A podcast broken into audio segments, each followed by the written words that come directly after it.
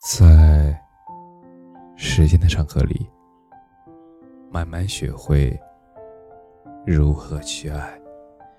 大家晚上好，我是深夜治愈师泽世，每晚一问伴你入眠。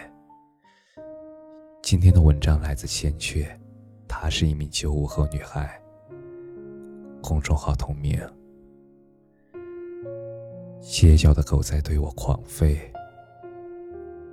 我怀疑它在嘲笑我身上的气味。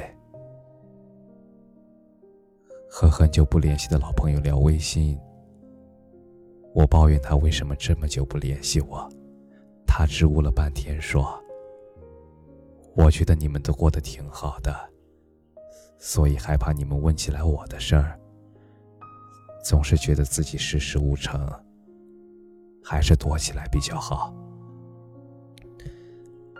那你现在是过得不错了，所以愿意找我了？不是。如果我再不找人说说话，我怕自己会疯掉。那你之前喜欢的男生去认识了吗？没有。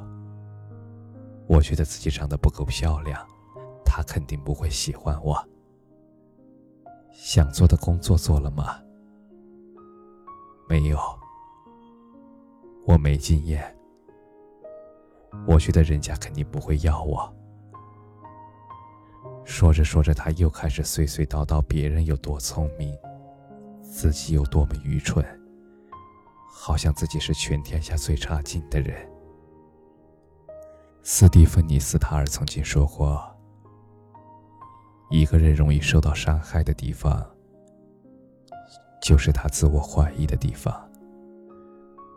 只有说到他自我怀疑的伤口，批评才会让他痛苦。批评一个人相信自己的地方，是几乎不能伤害到他的。我知道一个人的成长是离不开原生家庭的，特别是性格以及某些心理阴影。可是，既然我们已经进入社会，就要学会将原生家庭这根锁链放长一点，隔着一定的距离，至少受伤程度没有那么严重。很多人之所以懊恼，是因为他们习惯将罪责推到原生家庭身上。反复加深，确认这个事实，而这就等于主动将两者捆绑盖章，心里暗示自己去痛恨这个原因。非理性的责怪只会反噬到自己身上，让我们恨自己，怀疑自己。因此，在这样一个无法避免的问题上，我们还是要给自己多一点的时间去调和，给自己多一点时间，多一些空间，让自己喘口气。最好的解决方法就是：我知道原生家庭这个问题的存在，可是不必时刻挂在心里。也不必刻意提醒自己，在客观的世界里，我们虽是一体的，可是，在主观的世界里，它存在它的存在，我存在我的存在。我时常为自己的浅薄无能落泪，一时精神满满，是要与高台大佬平争天下。一时丧气落落，颓废的味道够闻了，都会嫌弃我。一面觉得自己很行，一面又怀疑自己不行；一面自我怀疑，一面自我鼓劲，像个摇摆在两条河线之间的撞钟。是不是干脆下沉就好了？是不是干脆承认自己是个废物就好了。我也曾这样问过自己。生活中的琐碎烦恼，就像层层递进的隐隐阵痛。承认自己是废物，就像是一针打入心脏内部的麻痹剂，只能暂时的让你缓解一下深陷于感觉自己做什么都很差劲的焦虑。可是药效过后，反而会让你更加清醒的陷入对自己无能的愤怒，就像是一个人钻进了一个巨型的泡泡。以为自己钻进了泡泡就能麻痹自己，看不见外界的困扰，从而免受于遭受自我的折磨。可是实际上，外界的一切都还在，而泡泡总有一天会破的。所以，想要解决问题的第一步，就是先建立对自我内心的认同。这个世界太酷了，所有人的负重前行。你可能一辈子都遇不上那种特别温暖、会一直一直认同你的人。所以不要对他人的认同抱有太大的期待。你要学会自己认同自己，你所做的事情。必然有一件是对自己极有意义的。你所经历的一切，必然有一件可以让你为之骄傲的。哪怕是小学时获得的一张奖状，哪怕是工作中同事的一句赞美，这都是你可以自我认同的理由。有的时候，你不得不承认，一个人能够做到某件事儿。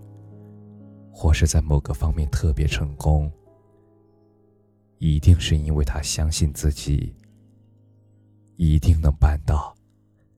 他的自信，他的坚持，他的不放弃，源于他怀有对自身能力的强烈认同，并且把这种认同转化到每一个普通人快要坚持放弃的点上。成为他前进中的坚实动力。其实，我们人生很早期的时候，就能够接触到这种用“我就是个废物”来麻痹自我的人。上学的时候，有很多其实很聪明，可是经历了几次考试失败，就放逐自我。自甘堕落的学生，不客气的老师、家长会骂你脸皮真厚。其实这并不是脸皮厚，是他以为只要自己自甘堕落，就不会迎来的。明明自己已经很努力，可是还是办不到。自己是不是真笨的强烈挫败？可是等到他幡然醒悟，从麻痹状态想要脱身的时候，他已经像漂浮在茫茫汪洋中的一叶扁舟，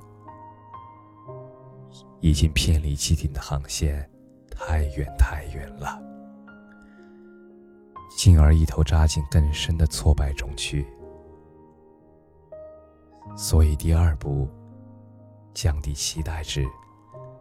才能为自己一点点进步感感到由衷的欢喜。这个世界上没有一件事是可以一蹴而就的，厚积才能薄发，坚持才能向前。你的目标可以是一百二十分，可是不要期待一下子就可以做到一百二十分，可能这次做到了九十分。就可以很满意了。万一你做到了一百分，就是收获得来的意外之喜。欢喜中加深对自己的认同，可以感觉到自己在一点点变好，生活才能因而有趣。第三点，不要活在别人的评价里。其实每一个人都是独一无二的，是不可能讨所有人喜欢的。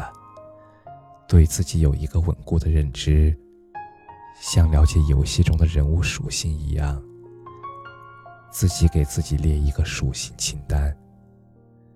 对自己有深刻认知以后，才不会轻易被别人的评价左右。即使得到了正确的负面评价，也不要怕，因为这是在自省，能够让自己越走越顺的助力器而已。从实际角度出发，给自己制定一个合适的阶段性目标。想要接近月亮，就要先让自己成为一颗星星；想要成为星星，就要先让自己能够在宇宙中发出微弱的光。你要告诉自己，你很棒，你真的很棒。感谢你的收听。